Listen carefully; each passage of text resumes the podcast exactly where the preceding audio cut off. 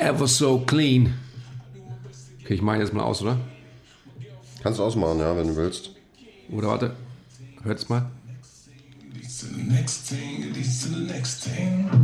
Habt ihr es gehört? Das eine führt zum nächsten, führt zum nächsten, führt zum nächsten. Und das ist eigentlich ein, eine ganz gute Eröffnung vom Podcast heute, oder? Ja. In welche Richtung man das jetzt aufdröselt, sei mal dahingestellt, aber ähm, man kann es auch so sagen. Ich nicht, weil ich kein Handy bedienen kann.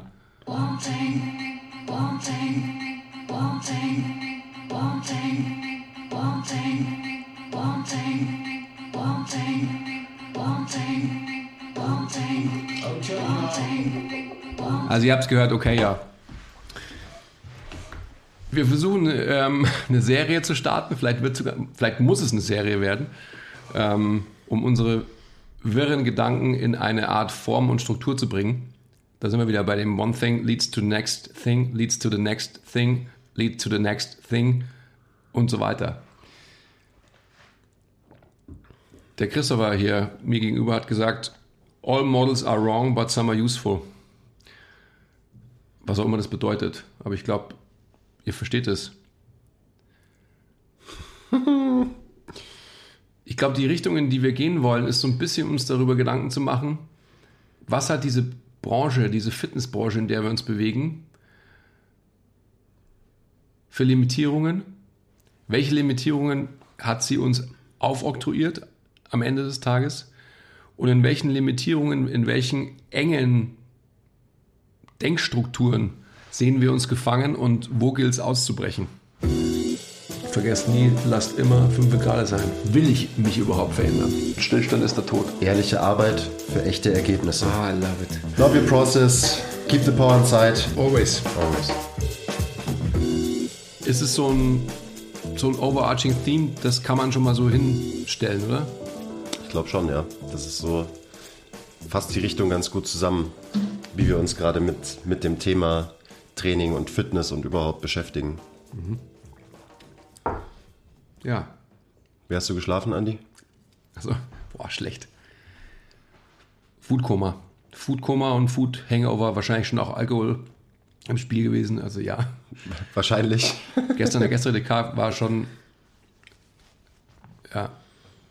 Ich habe viel zu früh angefangen, Alkohol zu trinken und es hat sich dann so durchgezogen. Aber es gibt halt manchmal so Tage. Manchmal gibt es halt so einen Dienstag, ja. Es gibt halt so Dienstage als Fitnesstrainer, da fängt man halt schon um 11 Uhr zum Trinken an. Ja. Naja, es ist ja auch Weihnachten, oder? Ja. Genau. Ja, wir hatten gestern unsere Pre-Weihnachtsfeier und ähm, ja, wir haben ein, zwei Flaschen Wein getrunken. Ja. Weiß, ich, weiß man, wie viele? Ja, ja, ähm, ja, ich, also man weiß es sicherlich, wenn man auf die Rechnung schaut. Das sollte man aber lieber nicht Sollte tun. man nicht tun, nein. Aber wir können auf alle Fälle über, über den Daumen schätzen, dass auf alle Fälle acht ganz leicht mehr. Schon mehr. Ja, dann Ja. wahrscheinlich zehn. Zehn oder zwölf wahrscheinlich sogar. Es wird ein bisschen laut, Leute, sorry. Ähm, Es war ein guter Wein. ja, das ist ja das Problem, dass man dann irgendwann mal halt, das wird zum Saufuhr dann. Also dann säufst du halt, als wäre es halt irgendein Blunzenwein, aber eigentlich ist es halt ein ganz toller Wein, aber irgendwann bist du halt so blau, dass du es einfach nur noch runterschüttest. Tja, passiert. Lecker. Ja, das beste Schokocroissant der Stadt. Wir machen gleich weiter mit dem Konsum. Obwohl wir eigentlich nicht essen sollen während dem Podcast, gell? Ah, es muss ja auch Ausnahmen geben. Ja. Lass uns jetzt mal, weil du hast, ich sehe schon, du hast ein bisschen Angst vor dem Thema. Ja, was heißt Angst? Ähm, ich beschäftige mich ja sehr, sehr gern mit dem Thema. Die Schwierigkeit ist immer nur, wie packt man das in einen verständlichen Kontext? Deswegen sage ich ja, müssen wir, glaube ich, eine Serie daraus machen, wo wir immer mehr unsere Gedanken schärfen, weil man kann sich auf das Thema schwerlich vorbereiten. Man kann sich natürlich irgendwie vorbereiten, gedanklich, was man so für Standpunkte vertreten will. Aber auf der anderen Seite ist es extrem, wie du schon sagst, komplex. Wo fängt man überhaupt an? Also, um für euch, die, die zuhören, diese Bandbreite des Themas überhaupt eröffnen zu können. Wir sprechen so extrem viel darüber und unterhalten uns ähm, Trainings, Lebens, sonst irgendwas philosophisch ganz, ganz tief. Gerade im Moment über so viele Zusammenhänge, die, die sich so auftun. Und wie ich ja immer gerne sage, ähm, irgendwann mal navigieren halt, ist eine Bewertung natürlich wieder die Guten in eine Richtung. Also navigieren zu einer Wahrheit, weil es halt am Ende eine Wahrheit gibt. Es gibt wahrscheinlich viele, aber es gibt eine absolute in Anführungsstrichen. Es gibt eine absolute Wahrheit, die verschiedene Modelle und Systeme versuchen irgendwie zu vereinfachen und runterzubrechen. Ah. Aber keins von diesen Modellen schafft es halt wirklich. Und deswegen stimmt dieser Spruch ja auch. All models are wrong, but some are useful. Und der passt eben, finde ich, mega gut auf die, die Fitnesswelt, weil da wird ja immer in eben Systemen gedacht. Also zum Beispiel irgendwie so das System, was in den letzten Jahren wahrscheinlich die ganze Fitnesswelt am meisten ähm, beeinflusst hat, ist halt so die, das Functional Training, sage ich mal, von Gray Cook, Michael Boyle und so weiter. So diese Schule, die da gelehrt wird, dieses System. Und ähm, ich habe das ja auch längere Zeit halt als einfach gesetzt angesehen oder als Gesetz angesehen, was die, was die so erzählen. Aber wenn man eben da nicht aufhört, sondern weiterdenkt und das eben nur als einen Einfluss mitnimmt im Verständnis für menschliche Bewegungen, Biomechanik und so weiter, dann wird einem irgendwann klar, dass halt dieses System auch krasse Limitierungen hat und dass man halt noch ein bisschen weiterdenken muss als nur ja Joint-by-Joint-Approach und ähm, neutrale Wirbelsäule in allen Übungen und so weiter. Halt so diese, diese Standard-Learnings von dieser, von dieser Schule, von diesem System. Mhm. Mhm. Und für mich ist ganz interessant und jetzt so die Frage, die ich mir immer stelle, was ist wirklich der, der Kern, was, woher kommt's, was ist der Ursprung? Also zum Beispiel jetzt, äh, wenn man irgendwie Schmerzen hat und damit beschäftigen wir uns ja tagtäglich, weil am Ende hat fast jeder irgendwelche Schmerzen zum Beispiel. Ähm, wie geht man das an im Training? Und das ist halt sehr spannend und da bin ich nicht zufrieden mit dem, mit dem normalen Approach von Corrective Exercises ähm, und so weiter. Überhaupt nicht zufrieden. Und da muss es irgendwie, da muss es irgendwie mehr geben, habe ich das Gefühl. Deswegen führen wir ja die, die Diskussionen, die wir so führen. Weil wir nicht zufrieden sind mit der, mit der Erklärung vom menschlichen Körper und von menschlicher Bewegung. Hm, ich will es gedanklich mal so veranschaulichen, dass ich glaube, dass ich glaube nicht, dass wir unzufrieden sind mit Bewegung, mit dem, was halt die Disziplin, ich sage jetzt mal Krafttraining oder Strength and Conditioning mitbringt. Weil ich bin oft schon an dem Punkt gewesen, wo ich natürlich einfach sage, ja, und was kommt jetzt? Also so in meiner Midlife Crisis zu sagen, okay, wie entwickle ich mich weiter? Was ist für mich weiterhin wichtig? Wie kann ich als, als Therapeut in Anführungsstrichen weiterkommen? Wie kann ich besser werden? Wie kann ich, was du jetzt gerade sagst, wie kann ich mir meine Toolbox vergrößern, dass ich Leuten wirklich nachhaltig helfe? Und ich glaube, ähm, dass so das, das Training an sich so eine gewisse Oberflächlichkeit, also sprich die Oberfläche des Menschen irgendwie so widerspiegelt. Und dass man dadurch auf alle Fälle orthopädische, biomechanische Muster sehr, sehr positiv beeinflussen kann. Hm, jetzt komme ich wieder auf das Bildliche, also die Oberfläche betreffend, aber dass so das Innere und jetzt komme ich zum Punkt, mit dem wir uns ja gerade sehr, sehr viel beschäftigen. Also so diese inneren Strukturen, die mit gewissen Mustern belegt sind bei einem jeden. Durch einen Squat, durch Benchpress oder Klimmzüge natürlich nur bedingt beeinflusst werden können. Sprich, worauf ich hinaus will, ist die Atmung, womit wir uns sehr, sehr extrem beschäftigen gerade. Und das ist so für mich so diese, diese innere Ebene ist, irgendwie, wenn man so will. Was macht man am meisten? Atmen. Also als, als Vorgang, sage ich jetzt einfach mal. Und da sehen wir ja jetzt gerade extrem viel Potenzial, dass wir da unsere Toolbox erweitern und unser Verständnis dafür erweitern. Alle sprechen immer von ähm, Zwerchfell und wie geht es und was kann es und, und so weiter und so fort. Aber ich wage mal zu bezweifeln, dass ähm, von zehn Leuten es auch nur einer versteht. Vielleicht ein halber. Also der sich als Fitness-Professional schimpft. Und von denen sowieso gar keiner wahrscheinlich. ja, weil da natürlich dann auch wieder extrem vereinfacht wird. Und dann ja, redet man irgendwie von Bauchatmung und denkt, damit hat man das Thema irgendwie abgehandelt und verstanden. Ähm, aber natürlich ist es viel komplexer. Und so genau das meine ich so. Wir, wir kratzen gefühlt an der Oberfläche mit dem, was wir machen. Und versteht mich jetzt nicht falsch. Das heißt nicht, dass das irgendwie falsch ist oder schlecht ist, was wir machen als Fitnesstrainer, als Coaches. Ähm, wir hinterlassen auf jeden Fall einen positiven Impact bei den Leuten, mit denen wir arbeiten. Ähm, aber so, das ist halt auch unserem Anspruch geschuldet. Der Impact kann wahrscheinlich noch positiver sein. Und dann ist eben auch immer so diese Frage, was für einen nachhaltigen Impact, der sich wirklich aufs Leben und den Alltag von den Leuten überträgt, kann man hinterlassen. Und da haben wir ja so ein bisschen das Gefühl, dass man, wenn man sich ein bisschen mehr eben die Atmung anschaut und die Ebene drunter, ähm, dass man dann wahrscheinlich auch einen größeren, nachhaltigeren Impact hinterlassen kann, als mit nur, in Anführungszeichen, Rudern, Kniebeugen, Ausfallschritten und so weiter, wo man eben so das muskuläre System stärkt und mhm. so dadurch auch irgendwie das ganze System. Mhm.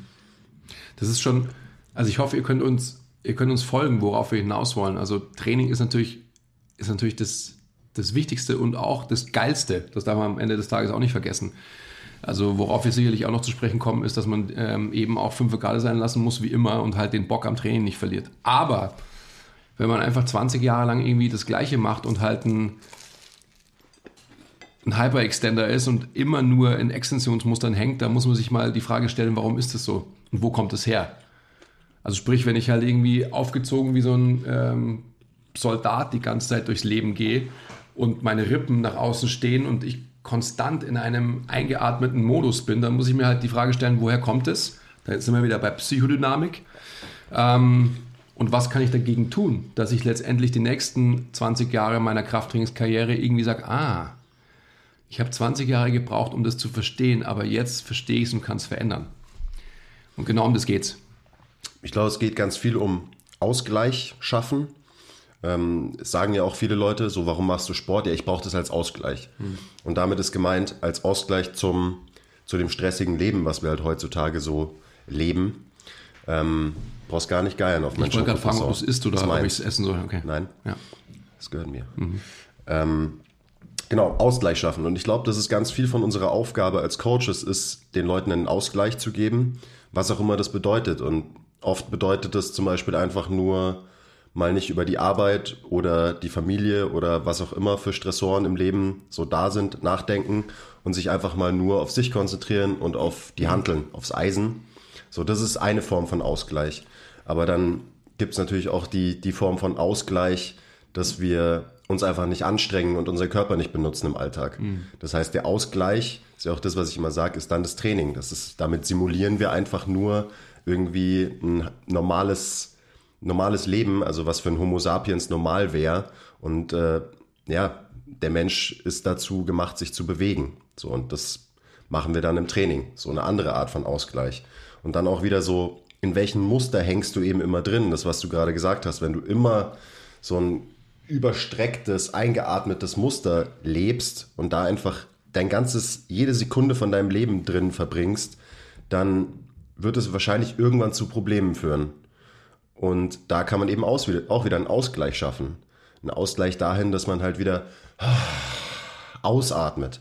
Vielleicht seine, sein ganzes System anders positioniert. Und dann auch, wenn man sein System anders positioniert hat, in diesem neu ausgerichteten System trainiert und stark wird. Und dadurch eben einen Ausgleich bekommt. Hm, sag das nochmal. Genau den letzten Satz. Oder ihr müsst zurückspulen und, und den euch zehnmal anhören mindestens. Das ist genau der Punkt ich sage es gerne nochmal, wenn man sein System neu ausgerichtet hat, neu positioniert hat, muss man in diesem neu positionierten System trainieren und stark werden. Mhm. Weil nur dann wird es einen nachhaltigen Ausgleich geben. Ähm, und das ist auch so das große Problem was ich jetzt am Anfang schon angesprochen habe, was ich zum Beispiel mit irgendwelchen Corrective Exercises und so habe, die ja auch einen Ausgleich schaffen wollen oder eine Veränderung herbeiführen wollen. Aber dann ist immer so die Sache, wenn du am Anfang deine kleinen Corrective Exercises machst, die keinen großen Impact hinterlassen auf dein System, weil es halt ja, irgendwie eine Übung mit einem Miniband ist oder so oder eine Aktivierung, was auch immer das heißen soll oder wie auch immer das funktionieren soll. Und danach trainierst du aber ganz normal so wie immer und du denkst irgendwie, diese kleine Intervention am Anfang wird irgendwie einen Impact hinterlassen, nachhaltigen, dass du dich nachhaltig anders bewegst, dann glaube ich nicht wirklich dran, weil du musst dich anders bewegen, damit du dich, damit du deine Muster eben veränderst. Mhm. Gotta move different if you want different. Mhm. Ähm, und da reicht es eben nicht am Anfang irgendwie einen kleinen Move zu machen und dann zu denken, gut, ich habe das abgehakt. Und das ist ja so diese, diese Mentalität. Das ist genauso wie ein Supplement einnehmen, wo man dann denkt, das verändert was irgendwie, keine Ahnung, hilft dir beim Muskelaufbauen oder so. Am Ende die Intervention, die Veränderung hervorruft, ist das Training. Und zwar das schwere Training, wo, dein, wo du dein System wirklich belastest und Widerstände überwinden musst. Und deswegen glaube ich, dass man so trainieren muss, dass wenn man ein Muster brechen muss, dann muss man in jeder Bewegung, die man macht, versuchen, dieses Muster zu brechen. Und nicht nur eben am Anfang als Intro eine kleine Übung machen und danach einfach ganz normal trainieren, ohne darüber nachzudenken, was man überhaupt verändern will. Hm. Aber jetzt, wenn wir von, von Mustern sprechen, und das ist ja einer meiner Lieblingssätze, Aufgaben und sonst irgendwas, Berufungen, Muster brechen slash dauerhaft was verändern, was du gerade gesagt hast da muss man es durchs ganze Training ziehen. Lass uns das mal anwendungsbezogen wirklich an, an ein paar Übungen wirklich auch veranschaulichen. Was natürlich jetzt eigentlich Humbug ist, weil man nicht alle Leute über einen Kamm scheren kann, aber am Ende gibt es halt dann doch ähm, einige Modelle, die äh, dann doch Sinn machen. Also sprich, was der Quiz gemeint hat, irgendwie halt am Anfang eine, ja, du klebst dir am Anfang irgendwie eine Corrective Exercise auf die Knie und denkst dann letztendlich, dass das einen nachhaltigen Effekt für dein ganzes Training hat. Das ist natürlich Bullshit. Und wenn wir jetzt wieder zurückkommen zur Atmung, dann ist das halt die Grundlage von allem. Also sprich, wie positioniere ich zum Beispiel meine Rippen, nicht zum Beispiel, sondern wie positioniere ich meine Rippen bei diversen Übungen? Was mache ich bei vertikalen Mustern, ja, wo eigentlich unweigerlich, wenn die Arme nach oben gehen und ich fixiere mich nicht, die Rippen natürlich auch sich mitbewegen, etc., diese ganzen Dinge. Versus oder ich bleibe in dem Muster. Wenn ich schwer Overhead Press mache, werde ich wahrscheinlich, sehr wahrscheinlich irgendwann mal in einer Hyperextension der LWS hängen, weil es einfach so ist, dass meine Rippen aufgegangen sind und mein ganzes System Wirbelsäule sich den leichtesten Weg bahnen will, um quasi meiner lokal im Schultergürtel ausgeführten Bewegung irgendwie zu assistieren. Genau, also die und das finde ich eine ganz gute Formulierung. Du hast eine Strategie, eine grundsätzliche, wie du diese Bewegungsaufgabe löst, eben ein schweres Gewicht über Kopf zu drücken. Und die Strategie ist jetzt bei dir und mir, wie gesagt, nicht bei jedem, aber bei dir und mir auf jeden Fall eine Strategie der Extension. So, wir gehen in Streckung und das ermöglicht uns, ein schweres Gewicht zu bewegen. Zum Beispiel. Ja, und wenn man den Ausgleich haben will und das Muster brechen will, dann muss man das eben aktiv machen. Also jetzt an dem Beispiel seine Rippen fixieren, unten halten und dann irgendein Gewicht über Kopf drücken. Und da muss einem ganz klar sein, dass dieses Gewicht nicht mehr ganz so schwer sein wird. nicht mehr ganz so schwer ist, ist schön, ja. 20%, 25%, whatever off. Definitiv. Auf jeden Fall. Also, ich meine, wir spielen ja gerade ähm, immer so ein bisschen rum und ich mache das jetzt auch nicht bei jeder Bewegung. Manchmal ist es mir auch scheißegal. Da bin ich einfach nur auf ich will viel Gewicht bewegen, weil ich will einen maximalen Hypertrophie-Reiz jetzt gerade setzen. Ähm, aber bei anderen Bewegungen versuche ich mich anders zu positionieren und ähm, da merke ich halt einfach einen profunden Unterschied teilweise. Ähm, jetzt Beispiel Overhead Press, bei mir Beispiel RDLs, also Romanian Deadlifts am Samstag gemacht und einfach mein, meine Rippen, meinen Brustkorb anders positioniert, versucht rauszukommen aus der Streckung, der Überstreckung in der Lendenwirbelsäule und dann die Bewegung ganz normal gemacht und es hat sich komplett anders angefühlt und das so was mich am meisten beeindruckt hat daran war, dass ich nach dem Training, wo ich immer meinen unteren Rücken merke, weil ich halt die Strategie der Streckung im unteren Rücken immer verfolge, mhm. ähm, habe ich einfach nichts gespürt. Mhm. So, ich hatte keine Kompression auf meinem unteren Rücken. Mhm. Und ich war nicht mal schwächer in der Bewegung. Mhm. Also da hat sogar dafür gesorgt, dass ich einfach insgesamt stabiler war. Ja. Und das ist schon interessant. Und das hat halt nicht, ich habe nicht eine Corrective Exercise gemacht und dann einfach RDLs gemacht, sondern ich habe eine Corrective Exercise, habe ich auch gemacht davor, aber ich habe vor allem die Bewegung einfach bewusst anders gemacht. Und darum geht es, glaube ich. Wenn man ein Muster brechen will, dann muss man das bewusst brechen. Und da kann man nicht eine Corrective Exercise slash ein Bewegungssupplement einnehmen und denken, dass es irgendwas verändert. Genauso wie in der Ernährung Supplement vielleicht ein Prozent ähm, maximal irgendwie ausmacht von deiner Veränderung. So ist es, glaube ich, auch ähm, im Training. Die 99 Prozent, die die Veränderung ausmachen, ist das Training an sich und nicht das kleine Supplement, was du da vornimmst. Hm, definitiv. Slash Pflaster, was halt so, so eine Corrective Exercise ist. Also hast du verstanden, was ich mit Pflaster gemeint habe, oder? Ja, ja, das hast du, hast du eh von mir geklaut, ah, okay. das, das Bild. Echt? Also für mich sind Corrective Exercises halt Pflaster. Und vorhin hatten wir es schon, die, das Pflaster klebt man auf die Oberfläche drauf. Aber das Pflaster wird nie irgendwas verändern, was unten drunter ist. Und das ist das, wo der Hund begraben liegt, wenn man irgendwelche Dysfunktionen hat. So was, was ist eine Dysfunktion? Woher kommt die überhaupt? Mhm. Wie hat sich sowas gebildet? Dann kommt es immer aus der Tiefe. So, es kommt von der Wurzel. Und die Wurzel ist auch wieder je nach System, je nach Schule. Manche werden dir sagen, ähm, die Füße sind die, der Ursprung. Manche sagen das Zwerchfell, manche sagen das Becken, ähm, manche sagen der Kiefer. Ich weiß auch nicht genau, was es ist, aber für mich macht es extrem viel Sinn, dass das Zwerchfell und die Atmung so die tiefste Ebene ist. Weil du hast es auch schon gesagt, das machen wir einfach am meisten. Mhm. Das ist Funktion. Atmen. Das machen wir 20.000 Mal am Tag. Ich glaube auch, dass die, also es ist auf alle Fälle die Atmung und dadurch die Beeinflussung des Zwerchfells und aller faszialen Strukturen und muskulären Strukturen, die da mit dranhängen, von Rippen und Becken zueinander und dementsprechend die Ableitung von diesem System auf die Wirbelsäule. Genau. Und das ist ganz wichtig, so das, was du gesagt hast die, die Ableitung auf die Wirbelsäule, weil die Wirbelsäule, die wird immer auf so ein Podest gestellt, eben von der, von dem Trainingssystem, dem eigentlich fast alle folgen. Aber warum steht eine Wirbelsäule so, wie sie steht? Und wie versuche ich dann, das wieder irgendwie zu ändern oder auszugleichen? Da muss man meiner Meinung nach immer am Becken ansetzen, weil wenn das Becken komisch steht, dann wird deine Wirbelsäule auch drunter leiden, mhm. weil die Wirbelsäule da aufgehängt ist quasi. Mhm. Weil das ist tatsächlich die Wurzel der Wirbelsäule mhm. ist das Becken. Mhm. Und deswegen hat sich auch so mein Fokus im, in meinem Training, aber auch im Coaching dahingehend verändert, dass ich als erstes nicht auf die Wirbelsäule gucke und auf die Wirbelsäulenposition, sondern immer erstmal aufs Becken. Und dann kann man sehen, was hat das für eine Auswirkung eben die Kette hoch, sprich die Wirbelsäule nach oben. Am Ende kann man es natürlich eh nicht separieren, das ist ja eh klar, aber dass man einfach vom, vom Ansatz her das in Anführungsstrichen systemisch versteht. Ja. Ich glaube, das ist einfach das Wichtige. Und dann sind wir wieder an dem Punkt, dass man eben halt ähm, diese, diese ganz, ganz tief liegende Ebene, die wir gerade versuchen zu, zu beschreiben, also sprich Atmung, ein Ausatmen, wie? Einatmen versus Ausatmen, das wollte ich sagen. Was heißt es überhaupt, wenn jemand ständig eingeatmet ist. In was für einem System hängt er dann drin? Also da gehe ich jetzt auf sympathisches versus parasympathisches Nervensystem. Also auf Stress, Dis, Stress. Stress. Wie bringe ich den Ausgleich, was du eingangs gesagt hast, für den Menschen, indem ich ihn quasi halt dazu bringe, eben auszuatmen und unter Belastung, und das ist auch was, worüber wir gerade viel sprechen, dass wir versuchen, das physische Training, also das Krafttraining, was der Quiz ja auch immer wieder sagt,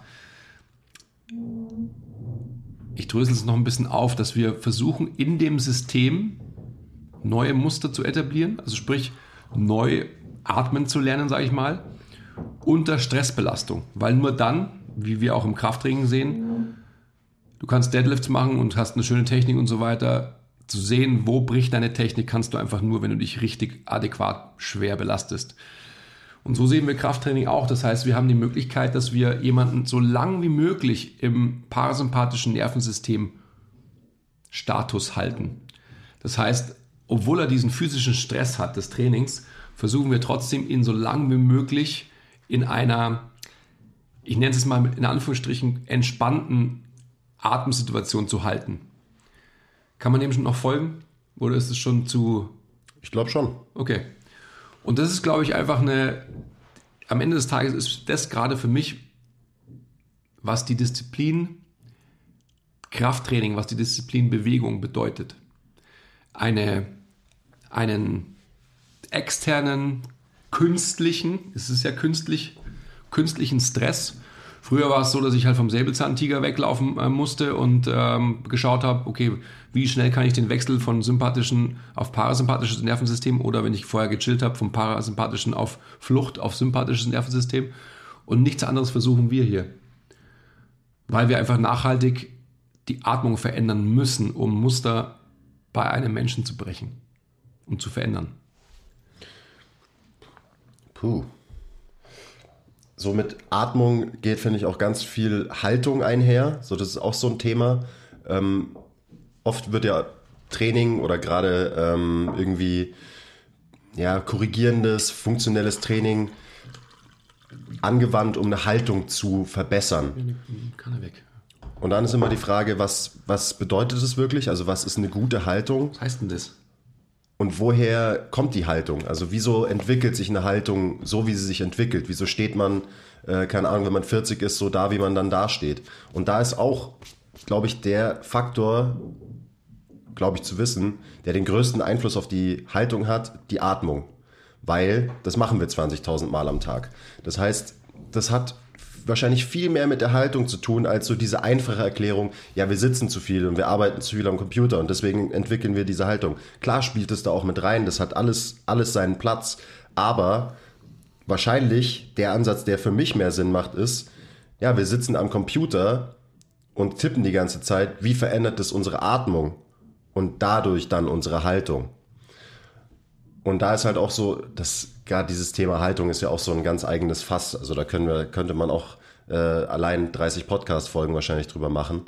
Ähm, so diese vermeintlich gute Haltung, die ist ja meiner Meinung nach nicht gut. Also wenn die Kunden so, ja, ich würde gerne meine Haltung verbessern und dann zeigen sie mir, was sie uns sich unter einer guten Haltung vorstellen und dann zeigen sie mir halt so eine, sowas hier, so Brust raus, ähm, Hohlkreuz machen und so. Und so nein, das ist, das ist keine gute Haltung. Das ist genau dieses Muster, von dem wir die ganze Zeit geredet haben, in mhm. dem wir zum Beispiel drinnen hängen. Mhm. Haltung wird bestimmt auch ganz viel von psychologischen Faktoren bestimmt. Also jetzt mal einfaches Beispiel, ein kleiner Mann wird wahrscheinlich eher so ein gestrecktes ähm, Haltungsmuster entwickeln, psychologisch. Ähm, eine große Frau wird sich wahrscheinlich eher klein machen, weil sie nicht groß sein will und so weiter, spielt auch noch mit rein. Also es ist super, super komplex aber, um das jetzt mal abzuschließen, ähm, der wichtigste Faktor ist da halt immer das Nervensystem. So, das programmiert am Ende alles und das ist immer der King. Also der King ist nicht die Wirbelsäule, ähm, sondern immer das Nervensystem und das kann man eben beeinflussen ganz stark über die Atmung, was du gerade gesagt hast. Raus aus dem sympathischen, gestressten Zustand und wieder mehr rein in den parasympathischen Zustand. Und das ist ja so ein großes Leiden der heutigen Zeit, dass wir halt die ganze Zeit ein bisschen gestresst sind eigentlich. Nicht mehr, weil wir um, ums Überleben kämpfen müssen, sondern halt wegen irgendeiner Scheiße, Arbeit, äh, Stress in der Beziehung, der hat gerade jemand die Vorfahrt genommen, bla bla bla bla bla. Das ist vor allem das, das ist das Allerschlimmste. Das ist das Schlimmste, ja. ja. Habe ich gestern Morgen erst wieder gesehen, als ich äh, hier ins Gym geradelt bin, wie sich ein Fahrradfahrer fast mit einem äh, Autofahrer geprügelt hat, morgens um 8. Ja. Get alive, oder wie heißt das? Hey Leute, kurze Unterbrechung. Wir wollten uns nur kurz für eure Aufmerksamkeit bedanken. Und ähm, bitte zeigt uns etwas Liebe in der Form von Likes, Abos, Kommentaren, Bewertungen, weil wir lieben euch auch. Ich kann nicht mehr. Und jetzt geht's weiter. Okay, danke. Ich möchte nochmal auf Haltung zurückkommen und Haltung wirklich jetzt auch wieder anwendungsbezogen auf unsere Disziplin, sprich auf eben, was du als Beispiel gebracht hast, jemand will seine Haltung verbessern und zeigt einem dann so eine militärische Haltung die Fitnessindustrie slash Bodybuilding, wenn man sich so diese alten Bücher anschaut, ähm, oder anders, wenn man sich, wenn man sich Bodybuilder auf der Bühne anschaut, wie, was, was machen die? Wo hängen die drin? Immer in einem absoluten extendierten Muster. Die sind einfach maximal eingeatmet, weil sie sich natürlich groß machen wollen und müssen. Also je mehr sie zeigen können, desto besser ist es. Außer sie machen deine Lieblingspose, dann müssen sie auch mal flexen, also klein werden. Ähm, und das ist genau das Problem, was diese Branche auch mitgebracht hat. Dass Menschen sich dauerhaft einfach groß machen müssen, weil sie denken, das sieht optisch schön aus. Optisch schön. Da sind wir wieder bei dem Punkt, was diese Industrie an falschen Bildern zeichnet. Wenn ich jetzt jemanden habe, der von seiner Grundanatomie in der BWS eher kyphosiert ist und der sich trotzdem groß machen will, naja, wo holt er sich die Extension? Seine Kyphose in der BWS wird er nicht ausgleichen. Der holt sich das durch eine absolute Hyperextension in der LWS und bleibt dann einfach für alles, was er macht im Training, in diesem Muster hängen. Und dass das nicht gesund sein kann, liegt ja wohl auf der Hand. Und auch jemand, der eine vermeintlich in Anführungsstrichen normale BWS-Positionierung hat, wird sich auch künstlich groß machen und dementsprechend auch tendenziell ja, in einem Extensionsmuster hängen. Und was passiert dann? Es muss irgendwo hin natürlich, diese Extension. Ja? Also diese, du hast vorhin davon gesprochen, diese, diese dauerhafte Kompression des Wirbelsystems, das, das kann nicht gesund sein. Und darüber muss man sich nachhaltig Gedanken machen. Darüber muss man sich Gedanken machen, was es bedeutet, aus diesem, aus diesem bescheuerten Bild dieser aufrechten, überaufrechten Haltung rauszukommen. Aber jetzt, wenn ihr euch mal vor Augen haltet, jeglichen Presenter oder sonst was, der aus dem Fitnessbereich irgendwo auf einer Bühne steht, wie bewegt er sich? Also wenige bewegen sich so, ähm, dass man nicht irgendwie einen fast militärischen Einschlag in ihnen sieht. Also, das ist so mein Bild, das ich habe. Ähm, Shoutout Ebi. Ich glaube, dass du tatsächlich, also Eberhard Schlemmer, hallo. Hallo, hallo. Dass du tatsächlich das nicht hast oder nicht mehr hast. Und da, dein Lieblingswort ist ja auch Pattern. Man muss die Muster verändern oder brechen.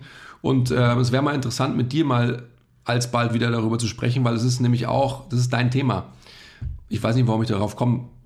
Ich weiß schon, weil ich jetzt gerade wieder so eine Presenterliste im Kopf durchgegangen bin, wen ich auf der Bühne gesehen habe. Und das machst du wirklich besser als viele anderen Ebi. Also Shoutout. Ähm, jetzt zurück. Alle Übungen, um wieder ganz praktisch zu werden, schauen wir uns Seated Rows an. Also einfach ein horizontales Zugbewegungsmuster, wo wir ich bin das beste Beispiel immer dafür gewesen. Wenn ich jemanden eine Aufrichtung in der BWS, was auch immer das bedeutet, Aufrichtung in Anführungsstrichen, ähm, gecoacht habe und einfach wirklich einen horizontalen Zug als ja, das Mittel der Wahl gesehen habe, also Seated Row, weil es einfach einfach ist, habe ich die Leute teilweise auch fast mit Absicht, will ich sagen, in eine Hyperextension in die LWS geschickt, um dieses Ergebnis zu erzielen, was ich gedacht habe, was ich erzielen muss. Aber es ist falsch, Leute. Also macht nicht den Fehler, dass ihr denkt, der Mensch muss sich so und so bewegen in der und der Bewegungsstruktur. Das ist Bullshit.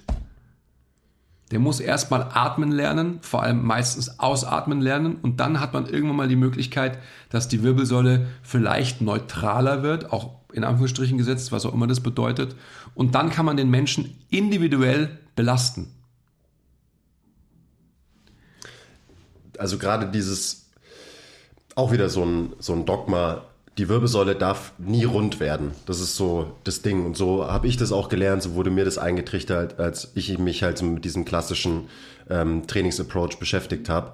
Und irgendwie inzwischen wird mir aber klar, im eigenen Training und auch in der Arbeit mit, ähm, mit meinen Leuten, ähm, dass es oft irgendwie wahrscheinlich erstrebenswert ist für viele, die Wirbelsäule eher rund zu machen im mhm. Training. Mhm.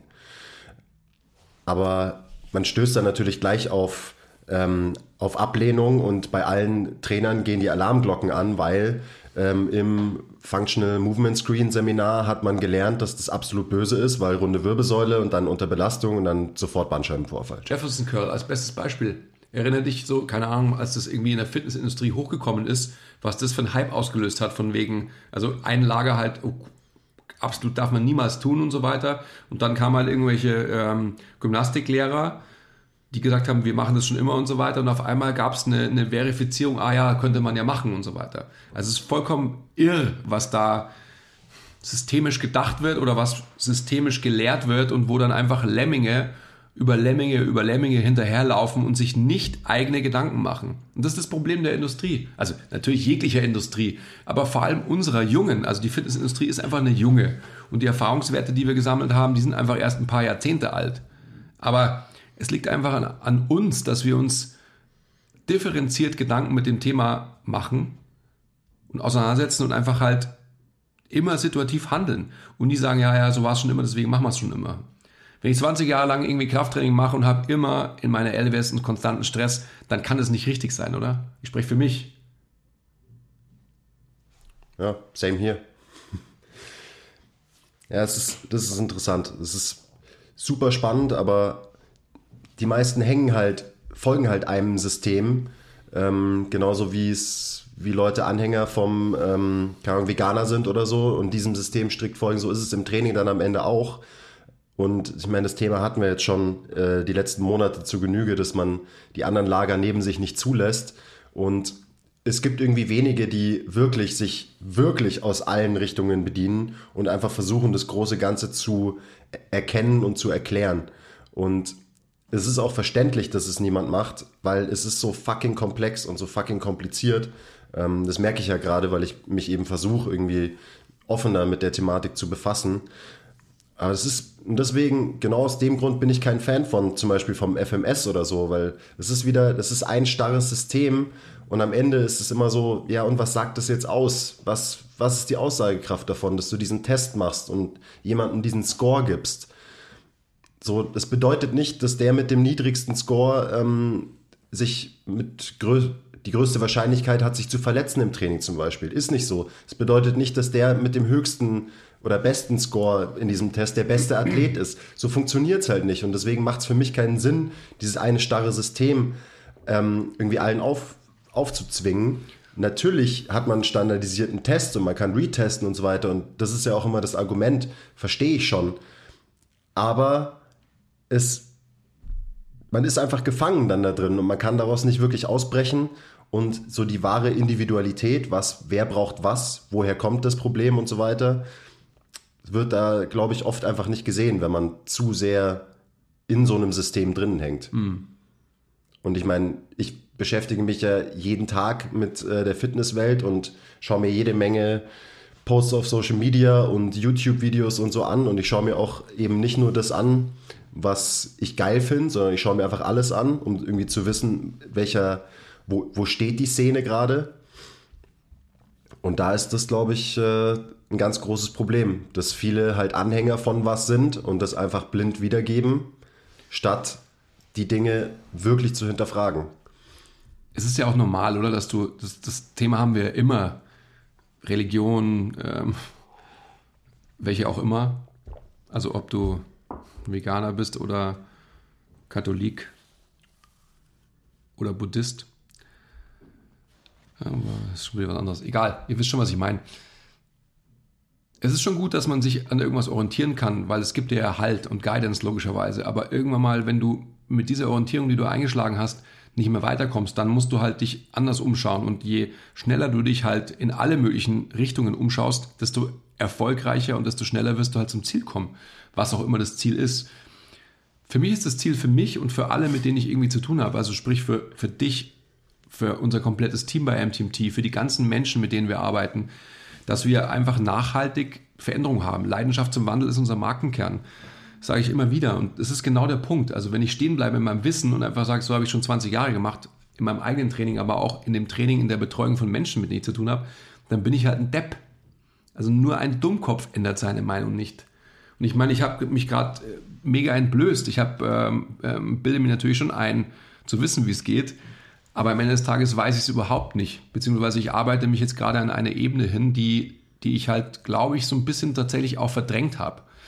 Weil mir immer klar war, dass da auf alle Fälle so eine, so eine viel, viel tiefgründigere Ebene sein muss, die, die den Menschen halt, die alle Menschen eint. Ja, das ist die Atmung. Oder was ist halt so diese innere Beeinflussung? Ich bin ja auch natürlich der größte Psychodynamiker oder wie das alles heißt ähm, und, und schieb alles darauf, was ich auch immer noch glaube. Ähm, und dementsprechend ist natürlich für mich auch die Atmung wieder eine Ableitung von, von der Psycho des Menschen. Und diese, diese Atmung, die wir eben 20.000 Mal am Tag irgendwie bedienen, die muss in Check gebracht werden. Jetzt komme ich da wieder zurück, weil das ist einfach das Thema, mit dem wir uns gerade extrem beschäftigen. Und nochmal eine praktische Anwendung ist einfach in Stresssituationen, sprich im Training, Bewegungsaufgaben anders zu bewältigen, als man sie halt jetzt in meinem Fall über 20 Jahre bewältigt hat. Und sowas zu verändern, wie in jeder Coaching-Situation, ist natürlich extrem schwer, aber daran arbeiten wir jetzt. Ja, das ist echt schwer. Also jetzt mal ganz einfaches Beispiel. Rudern am Kabelzug, Übung, die ich eigentlich mit jedem mache. Habe ich jetzt angefangen in letzter Zeit, meine Leute immer ausatmen zu lassen, wenn sie ziehen, damit sie eben ihren Brustkorb runterziehen, ihre Rippen runterziehen und rauskommen aus diesem gestreckten Muster. Also auch nicht bei jedem, aber bei denen, wo ich mir halt einbilde, dass sie zu sehr in so einem überstreckten Extensionsmuster hängen. Und dann kommt natürlich gleich die Frage, hä, wie? Haben wir das dann die letzten drei Jahre immer falsch gemacht oder was? Und dann äh, sage ich halt, nee, wir haben es nicht falsch gemacht, wir haben es halt anders gemacht. Ähm, aber vielleicht haben sie es drei Jahre lang falsch gemacht und vielleicht habe ich es drei Jahre lang falsch angecoacht falsch in Anführungszeichen. Natürlich werden sie auch so rum einen Benefit von der Übung mitnehmen, aber wahrscheinlich den noch größeren Benefit nehmen sie vielleicht aus der Übung mit, wenn sie es so machen, wie ich sie jetzt neuerdings ancoach. Mhm. Und das ist so die Sache. Da darf man keine Scheu vorhaben, mhm. dass man einfach seine Meinung ändert. Ja. So auch im Gespräch mit Kollegen so, ja, aber du hast doch immer, äh, du hast doch immer gesagt, keine Ahnung, das und das ist der beste Stretch für das. Und dann so, ja, habe ich gesagt, aber inzwischen ähm, habe ich, hab ich was gelernt und ähm, jetzt bin ich gegenteiliger Meinung. So, da braucht man halt die Eier, das sich einzugestehen, ja. dass man vielleicht was ewig lang falsch gemacht hat. Und ich bin jetzt noch nicht so lange im Game wie du. Mhm. Bei dir braucht es ja noch mehr Eier, wenn du was, keine Ahnung, 15 Jahre falsch in Anführungszeichen gemacht hast. Ich sage deswegen auch immer, also genau das Beispiel jetzt zum Beispiel beim, beim, beim Rudern eben, ich sage dann, wir haben es die ganze Zeit so gemacht, wie mein Wissensstand zu dem Zeitpunkt war. Und jetzt ist mein Wissen eben erweitert oder verändert, bereichert, was auch immer. Und das ist genau das, was natürlich auch die, die Leute bei uns hält. Also, ähm, dass wir uns konstant weiterentwickeln, dass sie eben auch sehen, dass, dass die die nachhaltige Arbeit, die Veränderung, die wir herbeiführen wollen, natürlich nur vonstatten gehen kann, wenn man sich eben halt dauerhaft verändert. Ja. Und das ist die Aufgabe als Coach, dass man sich dauerhaft verändert. Und am Ende, wenn man das mit genug Selbstvertrauen auch seinen Coaches so kommuniziert, seinen Coaches gegenüber, dann werden sie dich dafür immer respektieren und sich nicht denken, boah, äh, ich brauche einen neuen, ich brauche einen neuen Coach, weil der weiß ja nicht, was er tut. Hm. Also vielleicht gibt es sehr ängstliche Menschen, die dann äh, so drauf reagieren, aber die meisten werden sagen, geil, mein Coach scheint sich äh, ständig fortzubilden äh, und ja, scheut nicht davor zurück, seine Meinung mal zu ändern. Mhm. Mhm. Und das ist, das ist, glaube ich, so mit die wichtigste Take-Home-Message für alle, die am Menschen arbeiten dass man wirklich auch mal komplett umdenken sollte und eben keine Angst davor zu haben, seine Meinung komplett zu ändern. Wir sind natürlich einfach, wenn wir jetzt bei, bei dem Atemthema sind und der, der Psychologie dahinter, sind wir bei einem schweren Thema, bei einem schwerwiegenden Punkt, den man als Coach natürlich verändern will. Also sprich jetzt wieder, warum kommen die Leute vordergründig zu uns? Weil sie sagen, sie wollen besser aussehen, sie wollen gesund werden und sie wollen irgendwie ihre Leistung verbessern. Also das sind die drei Grundmotivationen, was wir immer so gesagt haben. Die gilt es natürlich auch immer hinter, zu hinterfragen. Worauf ich hinaus will, ist aber, dass wir, je mehr man sich damit beschäftigt, ja, die, die Ebene denkt zu wissen, wo der Hund begraben liegt. Nicht, dass der linke QL das nicht kann, weil und die Rhomboideen nicht feuern, weil, sondern weil man weiß, dass der Mensch komplett in einem gestressten System sich befindet. Und die Aufgabe ist eine ziemlich intensive und große, einem Menschen das beizubringen, zu sagen, hey, oder atme mal aus und dann machen wir vielleicht ein paar Squats und machen die Squats vielleicht ausgeatmet, ja, und nicht in einem, in einem Extensionsmuster, wo du sie vielleicht ähm, die letzten fünf Jahre bei mir gemacht hast, etc. Aber dahin zu kommen, dass du, dass du bei den Menschen so viel Stellenwert genießt und sie dir so vertrauen, dass du so eine profunde Veränderung herbeiführen willst, dass die das überhaupt verstehen, das ist ein ganz schön krasser Schritt. Also da sind wir jetzt wieder, das ist Next Level Shit. Das ist nicht nur einfach zu sagen, boah, ich schreibe den geiles Trainingsprogramm und ich bin der beste Online-Coach der Welt oder sonst was oder auch Coach, sondern das ist, das ist echtes Coaching. Das ist echtes Musterbrechen und die Leute besser machen. Das ist krass. Schwer, ja. Also da, da fordert es halt wirkliche Coaching-Skills. Zum Beispiel alleine, nehmen wir mal das Beispiel, jemand kommt seit zwei Jahren zu dir und du machst halt einfach ein klassisches Krafttraining mit dem, Warm-up, dann werden Kniebeugen gemacht und Bankdrücken und so weiter. Und dann kommst du auf einmal und sagst, ähm, fang heute mal ganz anders an. Du legst dich jetzt erstmal auf den Rücken, stellst deine Füße hier gegen die Wand und machst diese komische Atemübung, die du erstmal überhaupt nicht checken wirst. Wie schafft man es da, den Buy-in von seinem Gegenüber zu bekommen? So da, das ist, das ist Coaching, dass man das hinkriegt, weil die Leute müssen das natürlich ernst nehmen und die müssen checken, was du damit erreichen willst. Ja. Weil ansonsten ist es so, hä, ich bin doch irgendwie hier, um mich anzustrengen und äh, ja, damit ich besser aussehe in, was weiß ich, ein paar Wochen, ein paar Monaten oder was auch immer. Das ist eine Challenge. Also das, das merke ich auch, dass, weil diese ganzen Sachen die funktionieren halt nur, wenn man es wirklich bewusst macht, mindful macht. Und ja, das ist, das ist die Challenge als Coach, den Buy-in zu bekommen. Alles, alles nicht Greifbare wird immer nebulös für den Menschen sein. Aber genau das nicht Greifbare ist das, um was es geht. Die Atmung, nicht genau. greifbar. Ja. Luft. Das ist genau der Punkt, oder? Das ist krass. Wenn ihr übrigens ähm, das intensiver und hands-on irgendwie erleben wollt und auch lernen wollt von uns, wir, wir werden 2020 einige Seminare zu diesem Thema machen. Ähm, stay tuned für more Informationen und so. Oh yeah. Das, das große Problem, und das ist halt sowas, da muss man jetzt nicht mal richtig tief ins Thema eintauchen, um zu verstehen, dass zum Beispiel, wenn jemand irgendwo einen Schmerz hat, ähm, dass meistens, wenn sich ein Schmerz irgendwo äußert, in der Schulter, dass es wahrscheinlich nicht an der Schulter liegt, dass da ein Schmerz auftritt. Ich glaube, so, so weit ist mittlerweile jeder. Ich glaube auch. Aber trotzdem ist dann oft die Intervention, oh ja, du hast, äh, du hast da eine Verspannung, dir tut da was weh, da rammen wir jetzt mal einen Lacrosse-Ball rein oder wir stretchen diesen Muskel, der dir weh tut. Obwohl jeder eigentlich so weit ist, gerade im, wenn er sich so ein bisschen mit Functional Training und so beschäftigt hat, ist dann trotzdem die Intervention hier. Wir triggern das jetzt oder wir stretchen das jetzt. Mhm. Das ist immer so. Und warum? Naja, weil es greifbar ist für den Menschen, weil es ein Instant, eine Instant Gratification schafft, weil es meistens einen schnellen Release irgendwie gibt davon. Und weil man halt nicht weiß. Ah, endlich! Wo weil der Scheiß nicht tatsächlich weiß, herkommt. Ja, und genau. als Coach um dann nicht dumm dazustehen, sagt man halt so, boah, ja, okay, dann triggern wir das jetzt mal. Und als Coach hat man, wenn man mal ehrlich zu sich ist, keine Ahnung, wo es herkommt. Und man hat auch keine Ahnung, was dieser Lacrosse-Ball da jetzt, was es bewirken soll. Mhm. Aber ich glaube zu wissen inzwischen, dass der Lacrosse-Ball überhaupt nichts bringt, den man sich in seine Schulter reinrammt, wenn da irgendwie was wehtut. Und das muss man sich eingestehen. Und wahrscheinlich muss man das auch muss man vorsichtig sein, wie man es formuliert, seinen Leuten gegenüber so sagen. Am Ende des Tages könnte man natürlich auch hergehen, logischerweise sagen, wenn es dir subjektiv gut tut, dann mach's halt. Aber dann sind wir wieder bei, bei Junk Time. Also was machst du wirklich mit der Zeit, mit dem du äh, in, äh, die du zur für, für, für Verfügung hast mit den Menschen, mit denen du arbeitest. Das solltest du dir ja, ja Gedanken machen und einfach Sinnvolles machen.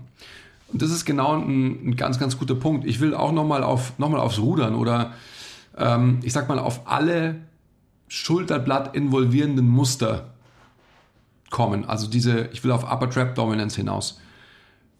Wie wir diese Bewegungsaufgabe sehen, also Butterfly Reverse am Seilzug, die wir am Ende des Tages, ich, ich mache es jetzt gerade mal vor, Schultern in Depression, Schulterblätter, Depression und Retraktion in dem Muster auf die Art und Weise ausgeführt sehen wollen. Und wer kann das wirklich schon? Also die meisten lösen diese Aufgabe, indem sie einfach die Schultern extrem weit oben haben. Ja? Und warum? Weil, also, sie, weil sie da leben in der Position. Weil sie da leben. Genau das ist der Punkt. Und warum leben sie da? Weil sie die ganze Zeit falsch atmen. Ja. weil sie die ganze Zeit gestresst sind. Und dann, okay, die Ursache des Problems, warum sie gestresst sind, ist dann wieder eine ganz andere. Ja. Ähm, da muss man dann wahrscheinlich eher zum Psychologen gehen, um daran zu arbeiten. Ja. Ich will jetzt auch, ich will jetzt auch nicht den Fehler machen, dass wir alles so sagen, okay, ja, atme richtig und dann bist du geheilt. Das ist natürlich auch Blödsinn, Leute. Aber was wir schon gesagt haben, das ist halt die Grundlage. Und auf dieser Grundlage aufbauend gibt es natürlich dann einfach extrem viele Schichten, die man verbessern muss. Aber das ist die Grundlage. Ja? Also wenn ich immer eingeatmet bin versus nie ausatme, dann kann es nicht richtig sein. Genauso auch andersrum. Also wenn ich ein extrem in mich gekehrter, introvertierter, kleiner Mensch bin, dann muss ich auch mal das Gegenteil machen. Und das sehen wir ja auch bei total vielen Menschen, dass die nicht einatmen können. Also wenn sie in einem, ähm, doch, ja, wenn sie in einem extrem, ja, in sich gekehrten Zustand verharren, dass die das nicht hinbekommen, dass sie quasi sich mal aufatmen. Also es gibt natürlich auch das Gegenteil ähm, zu so hyper-extendierten Großmäulern, wie wir es sind. Ja. Gibt es jede Menge. Deswegen ist wieder die Sache. Ich werde nicht anfangen, jeden jetzt Ja. äh, ausatmen zu lassen ähm, beim Rudern, also wenn, wenn sie das Gewicht zu sich herziehen und so weiter. Aber da, da stehe ich jetzt gerade ganz am Anfang, muss ich halt noch lernen, einzuordnen, wer ist welcher Typ, wer passt in welches Muster und wer braucht was, damit er vielleicht nachhaltig sein System umprogrammieren kann. Wir können mal kurz, weil ich glaube, wir sollten dann zum Ende kommen, weil es ist eh schon wieder so, so diffus. Nochmal als, als praktische Ableitung fürs Training. Wenn ich ein Powerlifter bin und es mir darum geht, dass ich meine maximale Leistung auf die Plattform bringe, dann werde ich natürlich alles dafür tun ähm, und jegliche Strategie eingehen, damit es auch geschehen kann. Sprich, bestes Beispiel Benchen. Ich werde natürlich extrem mich verarschen auf der Bank und einfach so wenig Range of Motion ähm, über meinen Brustkorb kreieren, wie ich nur irgendwie kann. Das geht einfach einher damit, dass ich die Rippen extrem fläre, weil anders geht's nicht, weil mein Brustkorb wieder sonst nach unten kommt. Das heißt, ich werde in so einer Position sein. Wenn ich aber kein Powerlifter bin, sondern einfach ein ja, all over Körper, Fitness, Gesundheits, Optik oder sonst irgendwas interessierter Mensch, dann glaube ich, muss ich Strategien finden, um mein System sinnvoller zu belasten. Und diese Differenzierung muss man einfach vornehmen. Also always be intentional, was ich ja immer gerne sage, das ist einfach genau der Punkt. Wenn es mir darum geht, einfach im Benchen eine maximale Leistung zu bringen, auf Biegen und Brechen, Brechen wahrscheinlich vor allem, ähm, dann ist es einfach so, dass ich einen Mega Arch einnehmen muss und, und Kompression davontrage in der LWS. Das ist einfach Fakt. Aber dazu vielleicht in Folge 2 zu diesem Thema mehr. Sau spannend, Leute. Also wirklich so, das hört sich eigentlich so logisch an, gell? Aber am Ende des Tages sind wir halt nicht logisch. Nee. Ganz, ganz komplizierte Viecher sind wir, das ist echt schlimm. Allem, wir haben ja jetzt ja schon viel geredet, auch über Atmung, und wir haben aber noch kein einziges Mal zum Beispiel den Fakt angesprochen, dass wir halt asymmetrische Wesen sind, was ja auch noch da überall mit reinspielt. Also, dass man halt, äh, ja, dass die linke Seite nicht so strukturiert ist wie die rechte zum Beispiel bei den meisten Leuten. Und da gibt es auch wieder Unterschiede Muss mich eigentlich wieder so reinhängen. und so weiter und so weiter. Also es ist, das ist ganz spannend und das ist dann zum Beispiel wieder, ich meine, wir haben gesagt, es gibt noch eine tiefere Schicht, das ist eine weitere Schicht. Was braucht jemand aufgrund von seiner Asymmetrie, die man irgendwie auch noch in Betracht ziehen muss? Und diese Asymmetrien bilden sich durch die Atmung aus, meistens. Super spannend. Also der Podcast soll, glaube ich, Leute dazu bringen, dass sie sich hinterfragen, dass sie ihre Toolbox als im Training, als Coaches oder einfach als Trainierende hinterfragen. Ähm, und vielleicht regt es auch den einen oder anderen dazu an, dass er halt diese, ähm, den Werkzeugkasten noch ein bisschen erweitert und sich ein paar neue Tools mit reinholt. Und ähm, ich glaube, die, die ganze Fitnessbranche kann nur davon profitieren, wenn sich mehr Leute so mit dem Thema beschäftigen, weil dann kann man eben als Branche gemeinsam weiterhin wachsen und bleibt nicht stehen auf irgendwie dem Status, wo sie halt gerade so existiert. Genau. Ist immer schwierig, wenn wir so loslegen wie heute, ähm, weil natürlich jetzt was Anwendbares ist äh, schwierig mitzunehmen, liegt aber auch allein daran, dass man halt nicht eine allgemeine Empfehlung geben kann. Wir können uns nicht hier hinsetzen und sagen, okay Leute, es ist ganz einfach, ihr müsst einfach jetzt alle aufhören ähm, einzuatmen, wenn ihr beim Ruderzug das Gewicht zu euch herzieht. Funktioniert halt nicht, weil es kann sein, dass ihr es genau andersrum braucht. Aber allein da mal drüber nachzudenken, das ist, glaube ich, schon mal extrem wertvoll. Und in so einem Format wie, einem, wie unseren Seminaren, da kann man da auch dann ein bisschen näher drauf eingehen.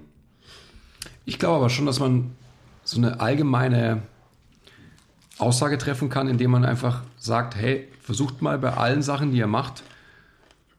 Bestes Beispiel ist für mich zum Beispiel Kurzhandel, Schulterdrücken im Sitzen mit Support durch eine Bank, dass ihr da einfach mal schaut, hey, in was für einem Arch hänge ich da drin?